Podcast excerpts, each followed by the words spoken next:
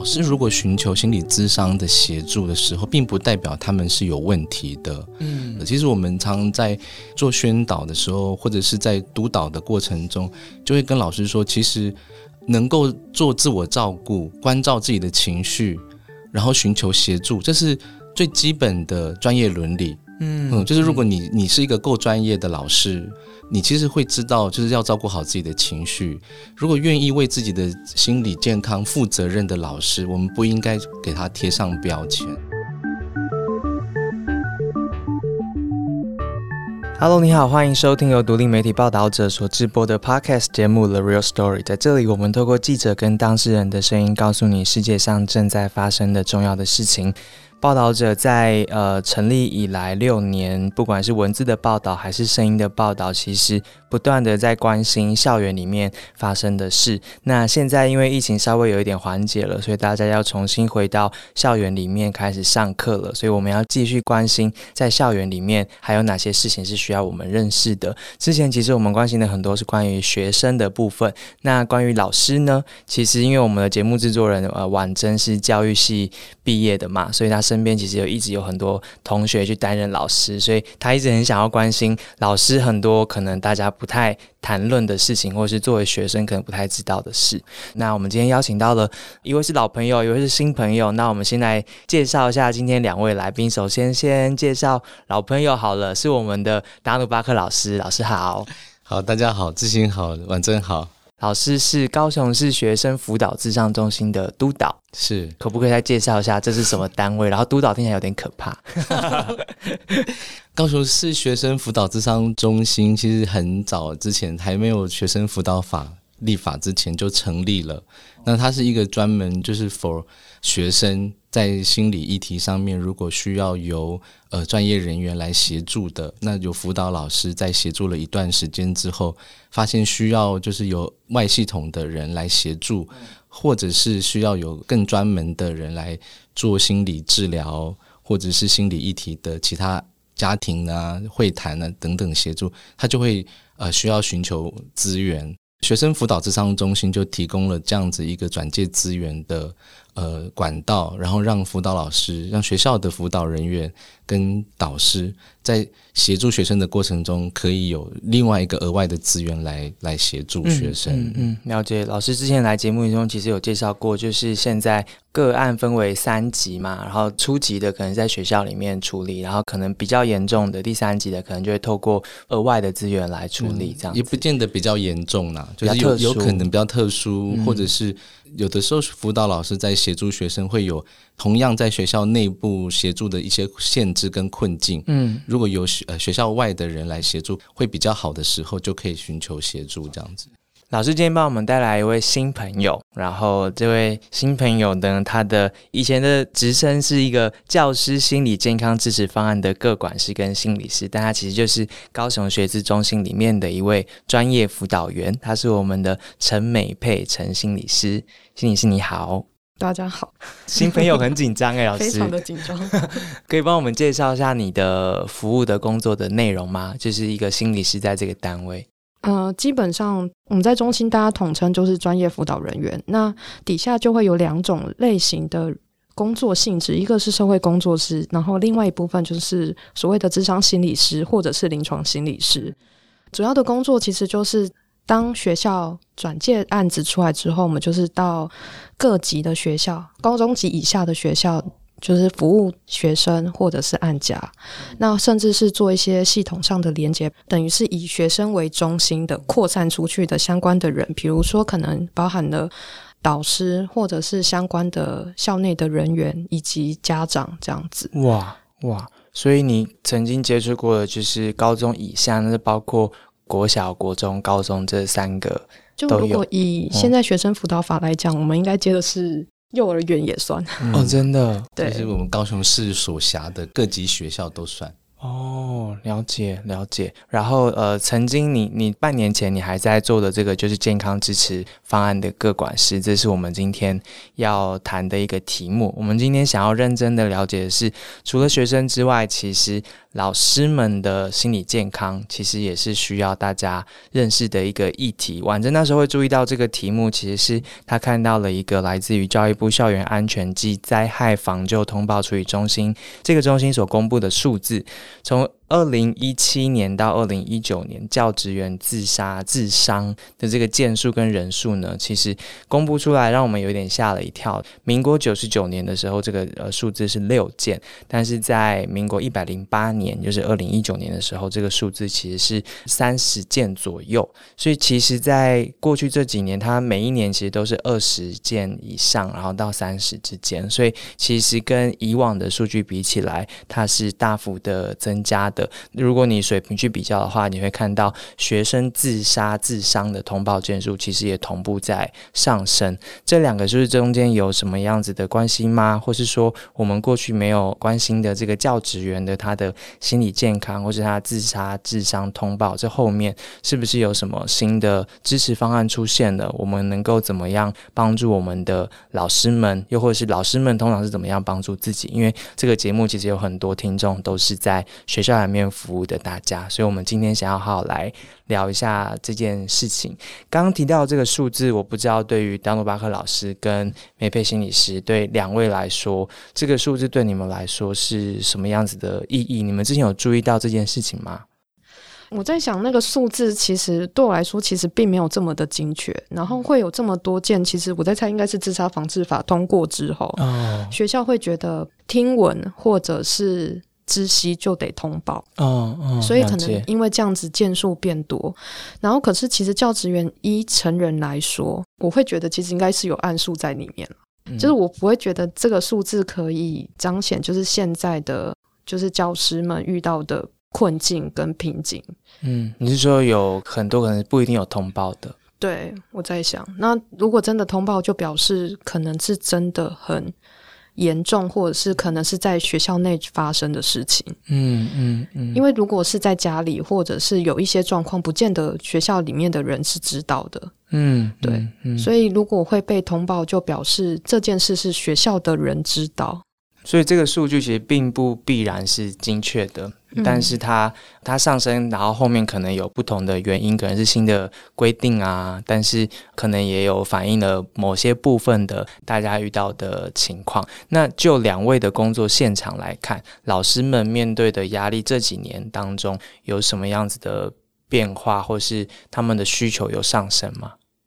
呃，我我的感觉是，教师的在现代生活的压力的提升。其实好像也是广泛性的，就是现大部分的人会感觉到现在台湾的社会的脚步有多快，然后经济有多么的困难，然后家庭的生活可能没有办法，就是再像以前这么这么容易运作的顺利。我觉得大部分的人也都正在经历这一些，嗯，所以这个数字好像也反映了某一某一个台湾的现况，嗯，只是说我们会特别关切老师的自杀伤的数字。因为老师的心理健康，他会牵涉到很多的人。因为老师的工作是人的工作，嗯，那如果老师的心理健康或者在现代生活的压力之下没有得到疏解的机会，其实会影响到的，尤尤其是中小学面对的是儿童跟青少年，那就会相对的间接的影响了学生的心理健康。这样，嗯嗯。我在想，应该可以这么说，就是其实现在资讯其实还蛮发达的，就是你任何一个讯息，就是上网 Google 就可以了。嗯，那我在想，这应该是很多行业的困难，就是大家会有很多的讯息在网络上流传，无论是真的假的。嗯，那比如说现在的家庭的氛围其实也跟以前不太一样，孩子少，那家里的人就会对于教育或者是学习的状态可能会特别的在意。开始就会对于老师这个行业或老师怎么教，其实都有不同的想法。所以其实现在第一线的老师们，光是要去因应说每一个家庭的背景，或者是他们想要的教育理念，可能就已经疲于奔命。因为可能一个班级不多，假设二十个孩子好了，可能二十个不同的环境、不同的成长背景，教育出来的孩子有不同的样子。对耶，嗯，其实你可以想见，如果就算六个小时好，六个小时得面对来自不同的状态的孩子，一天六个小时，然后不同的需求或不同的想法或意见的话，嗯，我我觉得很多时候我都可以听到的是，呃，尤其是小学，小学比较明显，就是可能老师下班还在收家长的讯息哦，因为大家都有赖群组，对，然后因为家长平常也要工作，可能到晚上的时候才有时间去留意一些讯息，那就变成是那个时候才有时间可以处理这些。嗯，但问题就会变成是老师早上要上班，晚上也要上班。天哪！所以其实有时候听到都会觉得，其实。这些生活上的困境，其实都让老师这个行业越来越难做。嗯嗯，然后包含是有时候就是家长也会觉得孩子不写作业没关系，就是家长没有很在意孩子要不要学习、要不要写作业。可是学校它有固定的规则、跟体制、跟要求，那这时候该怎么办？因为二十个学生如果有一个、两个家长觉得不写作业没关系，老师在班级经营上就会遇到困境，因为。因为孩子其实也都很明眼，谁想写作业？可是如果班上可能有一两个可以不写作业，其他的孩子会不会觉得，哈，那我也我也不要写作业？嗯嗯。所以其实这里面都会牵扯到的是没有办法一视同仁的时候，那老师要怎么去各自突破？我在想，这都其实在工作上都会变成一种压力。嗯嗯。而且因为现在的媒体非常的发达，那。只要有些话没有说的得当，或者是可能说的不太好，是不是可以截图？是不是可以录音？甚至录影都有。所以其实这些，我觉得这对于老师这个行业来讲，其实它充斥着很多。危机，我觉得对这个心理师刚刚描述的这些经营班级的，不管是面临到挑战，或是大家现在对于老师应该如何经营班级的这个期待，光是赖群组这件事情，可能家长就会期待说，有什么问题我应该问你，你就要赶快跟我说，或是呃家庭作业你出这样啊，我看不懂，我问你，你应该要回我等等，这我光想都觉得有可能会有这种情况发生，所以这个跟我们小时候想的真的是不太一样，那个。做一个班级要怎么做得好？其实我们在节目开录之前，婉珍就是也有跟几位老师们，然后聊一聊，然后聊他们的困境。有一位就提到说，就是他知道有一个学生家里面可能他的父母亲之一就是过世了，那所以那个小孩子他情况非常不好，在班级上面会造成一些对于大家来说是干扰的情况，但老师就对他是。包容的，知道他有情况，然后需要包容他。但其他学生这时候就会跳出来说：“老师，你为什么要这么宠他？”那这个都造成老师很大的一个心理上面的负担。那我们其实也透过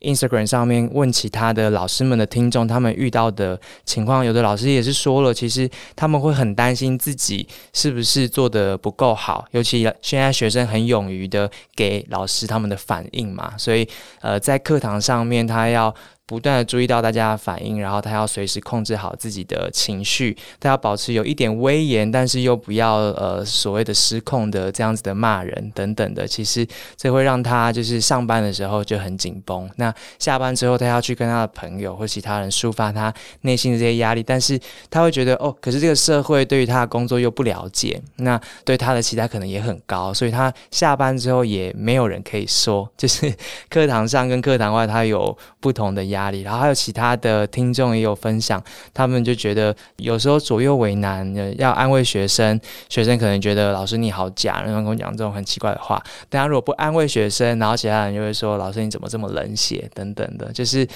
听起来很细琐，但其实它就是一个二十四小时会考验老师怎么样 review 自己表现的一些一些情况啦。然后有个老师又回复了，他们即使自己有这些压力或者自己的情绪可能有时候是低落的，可是面对学生的时候，他就是没有办法表现出来，因为可能学生比他更低落。就是我们刚刚有提到，其实学生们的现在的心理上面的挑战啊等等的，也跟着社会变动的时候，有很多新的问题需要老师去接住他们，所以。老师夹在社会跟学生之间，或是家长跟学生之间，或是自己跟社会之间，常常会承受一些我们过去比较少谈论到的这种压力。那下一个问题是说，其实我们作为媒体自己也会检讨，就是这些听起来是在教学现场长期存在而且多样化的这样的难关跟压力，过去大家是比较少谈论它，为什么它可能相较来说是比较受到。忽略的，或是你没有觉得他有受到忽略吗？应该是说，台湾目前对于心理健康这件事情的重视真的还不够。像刚美佩心理师提到的那个老师，其实每天要花那么长的时间去回复家长的这个讯息，他其实也是一种慢性的焦虑，就是每天都要维持这么长时间的工作。然后那个焦虑，我们不会意识到说自己正在面临一个焦虑，然后它会被影响到睡眠，会被影响到自己其他情绪阴影的这个弹性空间。我们不太有这样子的知识跟资讯去自我检视，说我现在在面临哪些呃过度的压力，我需要缓解我自己的情绪，我需要放松。像这一类的心理健康的资讯，其实在整个台湾社会还没有那么普遍的被知道。所以，大部分的人对自己的工作压力，其实是又加上传统的那种勤奋的劳动的观点，就是说我们自己能够自我剥削，然后就是越表现勤奋，越能够得到别人的赞赏，这样子的价值观，其实会让心理健康的这个概念的推动不太容易。那第二个就是说，老师的那个角色其实是蛮高道德要求的，所以老师的心理状态好像应该要老师能够自己去处理。职业上面啊，如果个案的非常困难，学生有特别的状况，那这些可能老师在处理过程中所承受的压力，我觉得一般不会有人去那么细的去看老师的状态。通常都是在那个学校，就是被家长提告啊，呃，那种情况的时候，就是老师反而就比较能够被看到，说真的是这个系统没有人可以帮忙老师，然后老师往往是很孤立无援的状态，这样。我可能会这样想，就是以前我们都会被交代说，或爸妈可能就会跟我们讲说，就是嗯，工作不愉快就要忍一下，要忍耐。台湾的教育其实并没有教育我们如何去处理情绪或是处理压力。我觉得社会也给老师一个蛮大的框架，就是嗯，好的老师应该会怎么样怎么样怎么样。所以其实很多的时候，他们的压力或者是状态或者心情不好这件事情。在我们普通的行业里面，其实是可以被容许的。然后，但是在老师的状态里面，是某程度来讲是不太能够被容许的。嗯，尤其他在工作职场上，如果一直呈现就是他心情不好的话，学生们也都会看着他，然后他的同事们，然后校长们这样子。对，对我来讲，就是反正人嘛，总是会有心情不好或遇到瓶颈或困难的时候，尤其现在的环境。就是每天发生的事情可多的多，那基本上都会影响到心情。嗯，那如果心情不好的时候，心情烦躁的时候，其实，在跟人相处上，其实就是会遇到困难，因为可能很难好好的说，或很难讨好的听别人说话。但老师这个行业就是得听孩子说话。举个例子，小学生最喜欢告状，哎呀，最喜欢最喜欢说某某某人怎样，某某人怎样，就是他打我，老师怎样怎样，对，就是。孩子就是很喜欢去分享很多生活上的琐事，可是这时候老师就是得仔细的听，总不可能孩子来跟你讲，然后你就说走开，不要过来，不可能。但是听久了，其实每一天如果都是重复的，我相信如果疫情的那几个月，家长应该有很深刻的 感觉，就是因为孩子哪里都不能去，他就是得二十四小时跟孩子绑在一起。然后如果家里的孩子可能两个以上好了。打架、抢东西、告状，说妹妹怎样，哥哥怎样，就光这样子就可以想他一个礼拜五天，然后学期间假设二十个孩子，对，就想象一个家里面有二十个孩子，嗯嗯，当然不会二十个孩子都有都会说这些话，但是因为二十个孩子有时候不说话，反而就是状况又有另外的状况这样子，所以你可以想见，就是老师需要多大的耐心去听孩子们讲这些事情。现在这个阶段，大家应该很容易同理老师们的处境了吧？疫情的时候，多少家长都在说：“赶快开学，赶快让他们上课。”这样子，大家应该是可以理解，就是心理师刚刚讲的那样子的情境。我我好奇，那这几年呢，就是这件事有慢慢变成一个大家摊开来谈的一个题目吗？特别是在教育的这个圈子里面，这个领域里面。刚刚美佩心理师有提到，就是我们在协助个案的时候，是以个案为中心，会扩散到他跟他有关系的人。嗯，有时候个案的问题是源自于跟老师的师生冲突或者是亲师冲突，所以有的时候我们不是只有处理个案，也会因为要帮忙这个孩子而跟他的呃老师、导师或者是其他的相关的老师之间的冲突啊，有有一些呃处理这样，那我们就会接触到老师。那我们开始也注意到，就是说如果呃，学校的老师他在高度压力的情况之下，嗯，有的时候我们没有办法，就是只有处理学生，而忽略掉老师要需要协助的这个部分。所以，我们呃高雄市学制中心很早就开始意识到这个问题，然后希望可以以这个智商辅导的角度。切入进来就是可以协助老师的这个心理健康的促进，这样，那也会也会提供心理咨询呃相关的服务，这样，嗯嗯。大巴克老师来自的这个高雄的这个单位，其实二零一四年之前就开始做教师支持了，只是他的出发点跟我们刚刚谈那个有一点不一样。诶，一开始的时候，我们是先注意到，就是有些学校会需要有人协助老师的心理支持，是在教学呃不利，或者是呃有点像体罚学生啊，就是过度管教、管教不当的那个情况，然后。可能是会被学校处理为不是任教师这样。那我们后来慢慢发现，就是除了教学不利跟不当管教之外，其实有一些老师的个人的心理议题，嗯，其实需要先于这些。状况来处理。嗯，如果他们在平常跟同学之间的互动冲突比较多，我们大概就是接触的经验久了，就会发现说，他其实个人也有一些关于自己的生涯啊，当个老师成不成功，什么叫做好老师，这些心理的议题，它其实源自于他对于自己的期待这些。比较深层的议题，需要有人可以跟他做咨询、咨商，嗯嗯，所以好像不是只有在呃，不是任教师这个部分处理就可以了，我们需要。能够比较明确，让老师在需要协助做心理咨商的时候，可以提供给他们这个资源，这样。因为已经到博士任老师的那个阶段的那个辅导期，其实就是代表前面有很多事情可能都已经发生了，那个是有一个脉络的，所以就沿着那个症状，然后回去去找之前的这些原因是什么。其实，在二零一九年的时候，六月五号就是教师法修法的时候，其实真的体制里面的改变，在这个修法的。过程当中有了一个新的起点，在教师法的第三十三条里面明定了，高级中等以下学校各主管机关应该建立教师资商辅导支持体系。呃，修这个法，然后说要建立这个辅导支持体系，也就是美配心理师刚刚提到的之前做那个业务嘛，就是教师心理健康支持方案，是在这样子的一个教师法上面的修法之后新出来的一个辅导支持体系。现在的我们的老师们有什么样子的心理的辅导支持体系？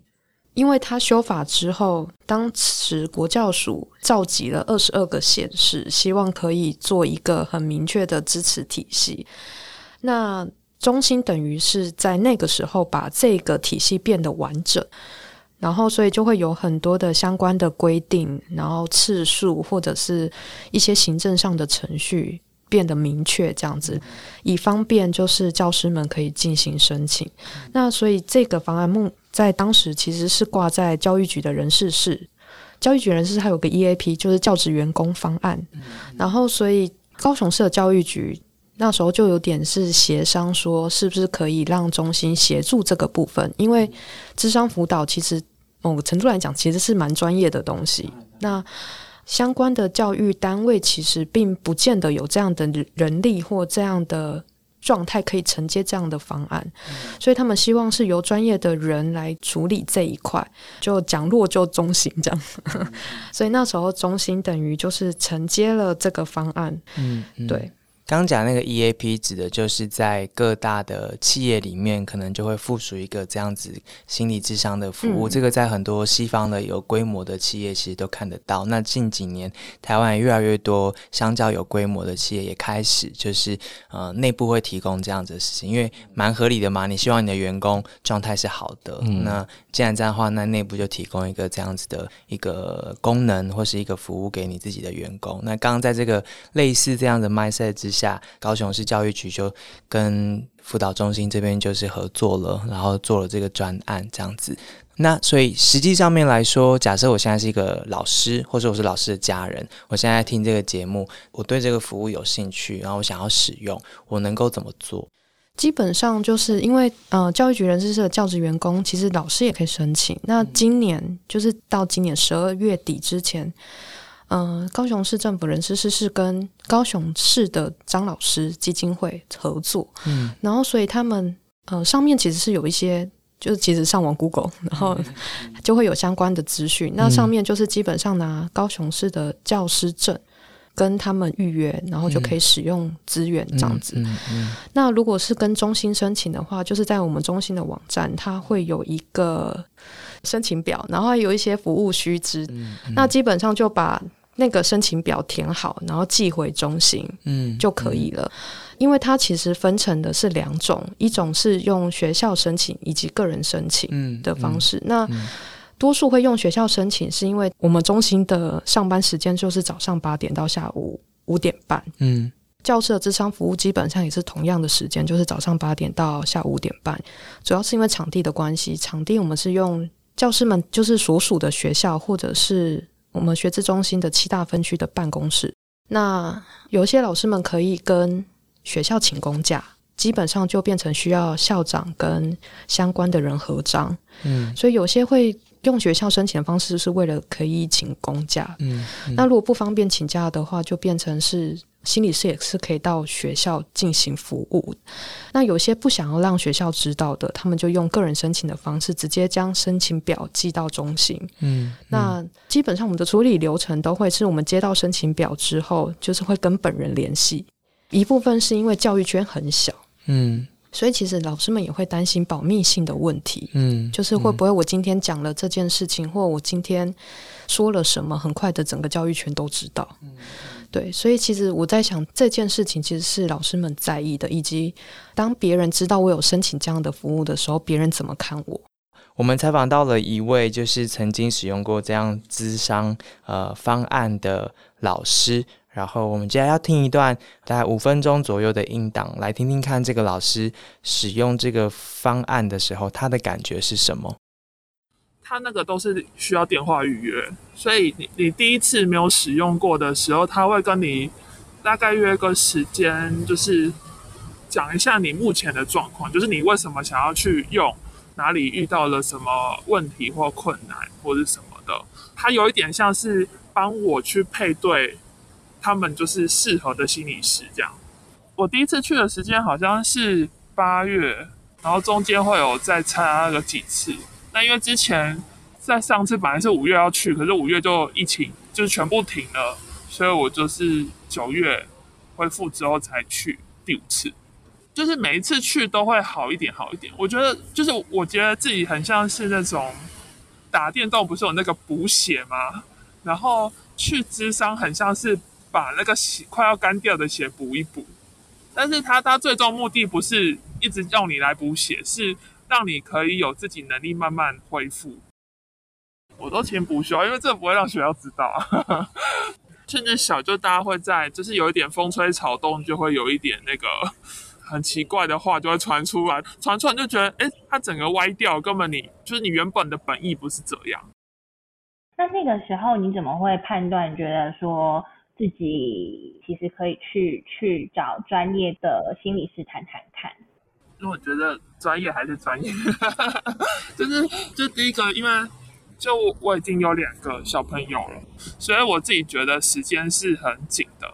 然后假设我把我工作上面就是不愉快的情绪啊，或是一些担忧，或是一些很负面的，然后回家其实也很忙嘛，因为他们还很小，所以很多需要照顾的。我如果没有把自己就是处在一个平衡的状态，其实对他们对我就是不太好。然后跟朋友讲，我我自己觉得不能把朋友当成是一种寄托，就是他可以听你讲话或是听你诉苦，可是他不能真正帮你解决问题。比如说我我在五次的智商里面，其实只有。第一次是谈到同事，第二次可能谈到先生，再来可能谈到家庭。他就回过头来帮我看说，那你看这些这些这些，你是不是其实有一个共通的模式在？其实学校会跟老师们说，如果真的有意识到自己需要心理支持的话，也可以找校内的辅导室。那 有传达过这样的讯息吗？其实我们学校现在的专辅其实蛮专业，但是我觉得他也是人呐，就是他有他的呃辅导的专业或者智商的专业，可是只是我觉得那个那个伦理，因为你们。是同事，又是可能就是感情好到变朋友，那你又要求他对你智商，我觉得不管是对自己还是对那个学校的辅导师，都是一件很残忍的事情。所以我觉得还是不要在那个圈圈去解决你根本的问题，应该是你要到一个专业的。那我们生病要看医生啊，那为什么就是你觉得心里怪怪的时候不去看医生呢？可能就是老师的，就是真的是包袱吧，就是或是对这个的误解。就比如说你去智商，那表示你是不是心里有病？去智商，就是大家想要被别人看到都是一个，我我现在是一个很很健康，我很没事的状态，我很好啊，什么什么的。我觉得是真的是老师这个角色，还有我们自己赋予这个角色的状态。觉得我们学校是一个还蛮。去尝试，比如说翻转教育啊，或者是学习共同体啊，或者是什么什么的。那其实我觉得，你真的要执行这样的课程，其实老师的心理强度要很大。就是可能以前的教育，就是老师就是某种知识的权威啊，或者是学科的权威，或者是一些给予者，他就是一个正确性比较高的。可是其实老师也是人啊。然后他可能也会有不小心算错啊，或是什么什么的啊。然后而且现在的一些资讯或是知识，它其实是一直在变动的。但是你遇到你被学生挑战的时候，你自己要怎么样自处？老师如果心理不健康，或是他他可能在某个圈圈里面很久很安逸，其实他教出来的东西也会这样。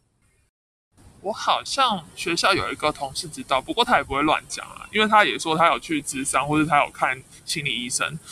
他跟我讲的时候，我就说：“哎，我也我也是，哎，就是我跟他说我也是的目的，就是让他觉得他这样不是很奇怪，就是我们去寻找让自己呃变健康的方式是好的。”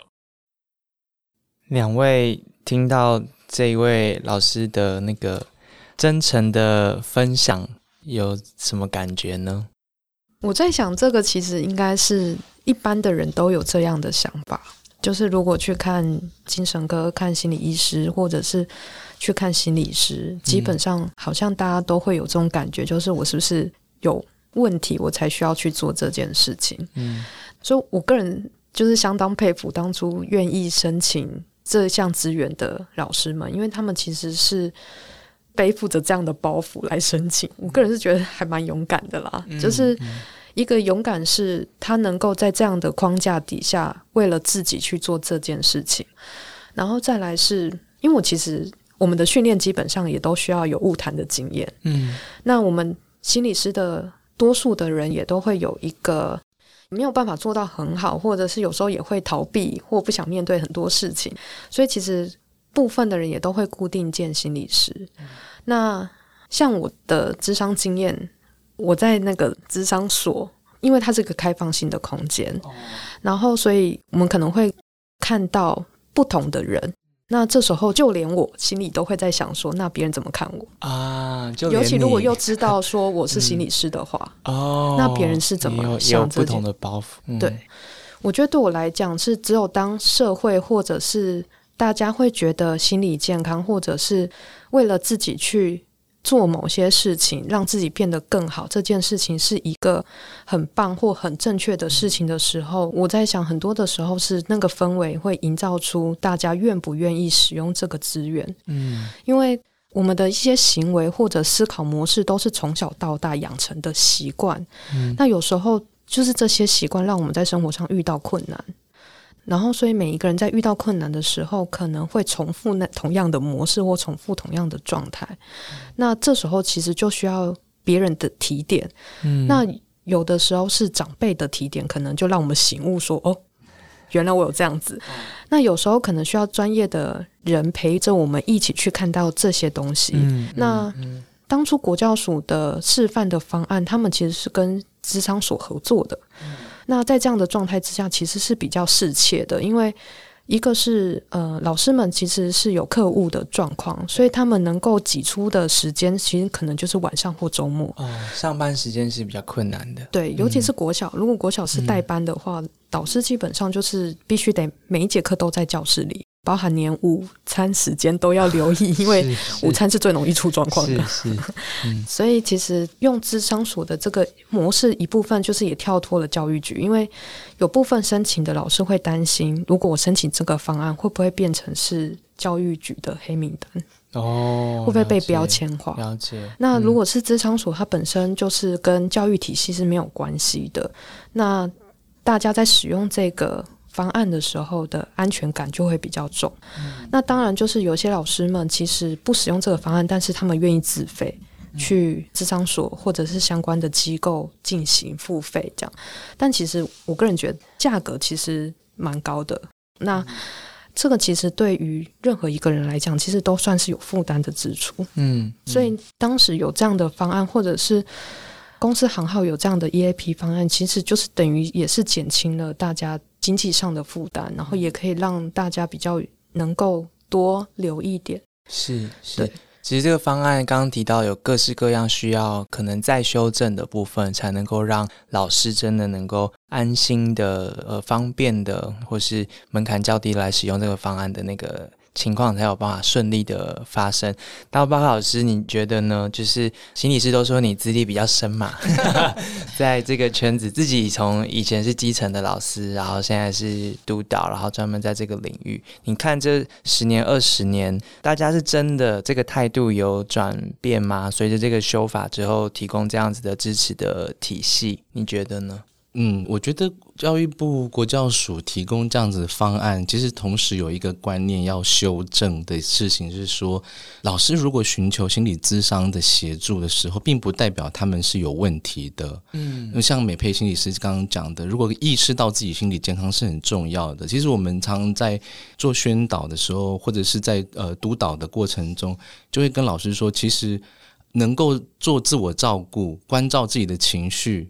然后寻求协助，这是最基本的专业伦理。嗯就是如果你你是一个够专业的老师，你其实会知道，就是要照顾好自己的情绪，是然后去照顾好自己的心理。如果愿意为自己的心理健康负责任的老师，我们不应该给他贴上标签。嗯，那反而就是说，要鼓励老师愿意去尝试，去整理自己，不管是从小到大所累积的心理困境，嗯，过去的哪些呃内在的模式需要修正，有一个自我呃反照的一个机会，重新再出发，重新再学习，或者是遇到一些困境的时候，他觉得这是一个困难的东西，他会让他的教学变得非常的呃复杂，就是变得比较不利。对那他愿意去多额外花一点时间去照顾自己的心理，让让他成为一个很有效能的老师。我觉得是非常好的一件事情。其实像刚刚那个受访者录音的，我觉得他帮我们宣导这件事情，因为他随着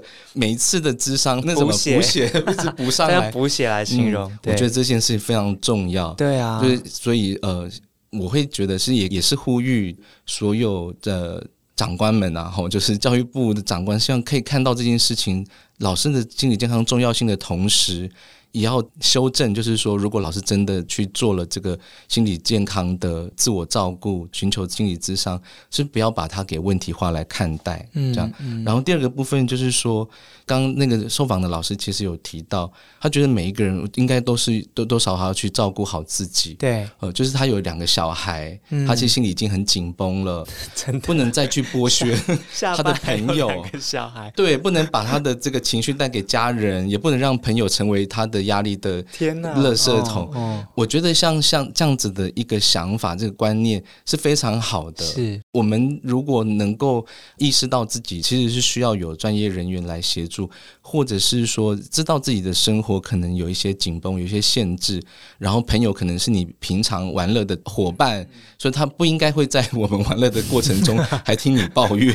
他就是也没有能力或专业可以处理这些，对，就反而就会变成是呃，让那个友情情变得比较复杂。对，然后有的时候你很难保，就是说你朋友没有保密的义务嘛。哦虽然这个可能好像跟你的友情坚不坚定 不太是另外一件事情是另外一件事。嗯但是我觉得有人可以协助的话，可以减少很多生活压力，嗯他的人际比较不会变得那么复杂。嗯我觉得这是需要推广的这两个观念，这样子。这是一个很重要的想法哎。每个人如果有能力帮自己补也，都是你的专业能力的一环吧。就嗯像我们当记者的、啊，就常常会有人问我们说：“你们的心理健康还好吗？”因为我们就是会访一些他们觉得很可怕的故事啊，等等的。然后我们也是一直碰触不同的很沉重的社会议题嘛，尤其在报道者，所以很多人都会主动的问我说：“你们有没有去看心理智商？你 你的创伤有没有处理什么的？”上次阿豹不是有问荣幸，有没有休息的对，时每间？每一个人都听到我们是记者了，然后知道我们做的工作之后，就会问这件事情。那很奇怪，老师大家好像不觉得他们应该要做这件事，在我们的社会里面啦。但其实你认真想想，老师要处理的这些家庭的故事，小朋友背后的那整个很多，可能是在这个社会变动这么大的情况下，很多家庭可能是破碎的，他要处理这一些，老师可能也背负着很多需要专业来协助的部分。那可是大家又对教师的道德有这么高的标准，那让这件事情变得很困难。自己觉得我原来隔行不止隔山，他们的就是光是要寻求心理协助这个包袱，跟我们也有这么大的差距。那其实我们做了一些功课，发现老师们真的要走进那个心理智商服务的呃门槛，真的蛮高的。刚刚提到了几个，就是担心自己变成不适任老师啊，变成黑名单啊等等的。然后现在新的课纲也带来很多教学压力。那其实还有人提到说他是代理老师，所以他可能也会害怕自己的权益，或是说他未来想要争取新的机会啊等等，这些可能都对他来说是一个威胁。然后他的工作的弹性小这件事情，也让他觉得呃压力很大。比如他可能时间就比较不弹性，或是说他万一自己出状况了，他觉得可能没有人可以代课啊等等的，所以也让他自己会很难去正视心里面上面需要协助的这个事实。所以今天谈到很多这样子的困境，或是说要走进去之后，他同时要面对的事。那我我不知道两位的感觉怎么样，就是这个社会我们能够一起做些什么，然后让这个门槛可以再降更低。因为虽然我们有很多听众是在教育圈，但其实更多的可能是家长。那可能自己的小孩是在学校的，或是很多他身边的朋友或什么的，大家应该都有某些程度的跟老师的人际的连接。作为我们一般人不是当事者的我们，怎么能够让这个门槛可以降得更低一些呢？哎，就我我们其实刚刚美佩心理师在讲的时候，其实我们有一个运作的机制，然后去避免一件事情的发生，就是说啊，这个老师啊，你需要心理咨商，你去心理咨商，像这样子的。告诉你心理咨商的资源，但是是告诉你说你需要协助的这种的方法，其实是不太适切的。这样，嗯嗯，嘿就是我先告诉你你需有问题，然后请你去，或者是递我们的那个服务申请表叫你写，这样自己送。那应该这个怎么样开口比较好？怎么开口？我觉得是每一个人自己吧，哦就是说没有一个是很严重的问题才需要做心理咨商这种门槛。当做一个习惯啦。，对，就是如果你觉得你需要，哦好像可以转介一个人去做心理咨商，那你自己要不要先去试试看？嗯，所以你你自己会感觉到哪个部分是需要跟人家谈一谈，不见得是一个非常困难的议题，嗯。也许只是说、啊你最近呃生活可能有一些转变了，你需要跟人家谈讨论一下，这样，嗯。那你去找心理咨商，你你有没有这个勇气？嗯。我我在想说。就是我们没有一定是要是多大的议题是困难的才会接受这个咨商的申请，其实是欢迎所有的老师，如果你需要呃使用这个资源，呃，不论你的议题是什么样的情况，都可以试试看。嗯也许不会是正式的就开三到六次的服务，也许只是做一次的心理咨询。其实对我们自己来讲，都是一个接触到这个呃这个运作模式的一个机会。这样，嗯嗯嗯我刚刚在想，有时候他们在讲问题问题的时候，其实我在想的就是有问题就有解决的方法，所以问题本身不会是问题，真正会是问题或者是困扰我们的是这些事情是没有办法被解决的。讲一个老梗，就是挤牙膏这件事情，一对夫妻可能先生是从后面开始挤，嗯太太可能习惯就是要从前面开始挤。那如果他们两个用同一条牙膏的时候，就会变成一个争执的状况。那这时候该怎么办？买两条牙膏，对，这这就可以解决了嘛？就是我就买两条，一人一条。但是有很多的时候，他们被困在这样的情境里面的原因是什么？其实这就是关系。那这其实就是人跟人之间最难处理的地方。这些细节让关系变得紧张，让关系可能很难靠近，嗯这些才会变成一个困扰。可是你说这件事情严不严重？其实不严重，挤牙膏其实就像你说的，就买两条牙膏就好，这件事就解决了。嗯所以其实要使用智商这个服务，并不是说你有多大的困扰，或者是有多严重的状况之下才使用。其实这些鸡毛蒜皮的事情就是可以使用，因为人生不就是很多的有什么什什么东西酱醋茶？哦，柴米柴油盐米油盐酱醋茶，谢谢大家。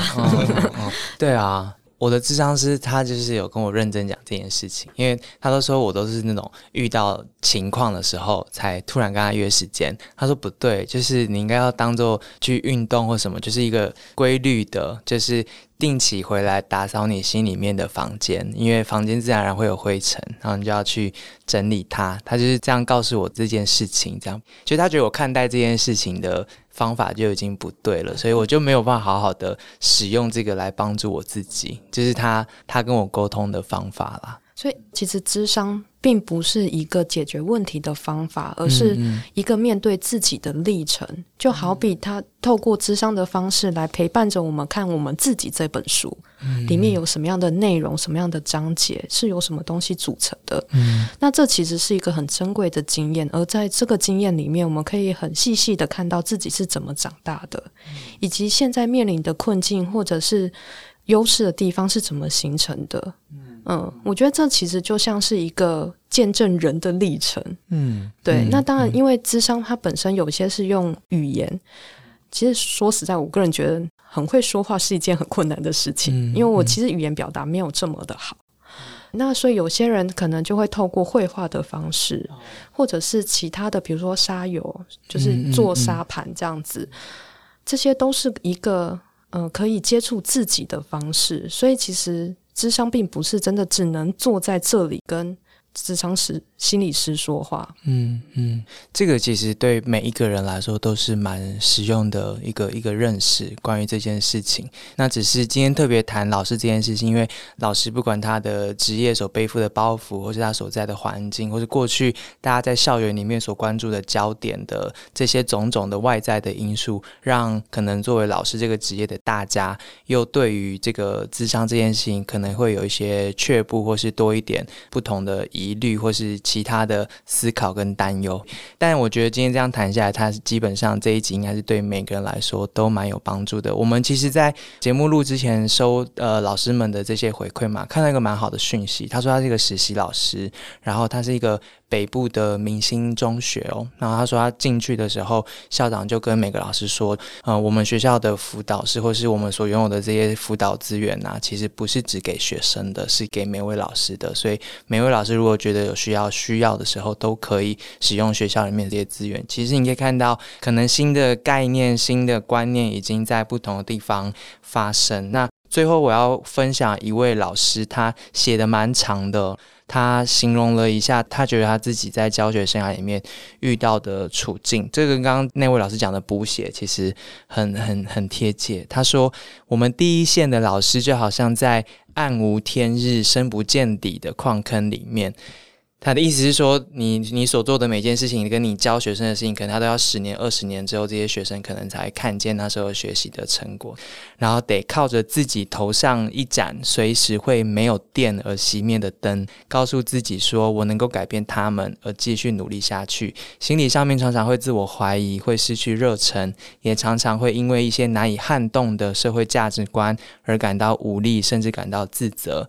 他说他个人没有宗教信仰，但是他的解套方法呢是分享，把他自己的感受写成文字跟其他人分享。他也因为这样认识了许多跟他一样的伙伴，让这个压力可以被分摊。他知道自己不是只有自己一个在孤军的奋战，他觉得这一点很重要。前线的老师们千万不要孤军奋战，无力感会不断的啃食你的热忱，直到你教书的心消亡殆尽。所以他的意思是。分享自己，然后认识自己，然后找到可以跟你一起努力下去的人，这是他的做法。那我想这跟刚刚我们的对谈其实蛮贴切的。很谢谢两位的分享，新朋友觉得还好吗？就终于结束了。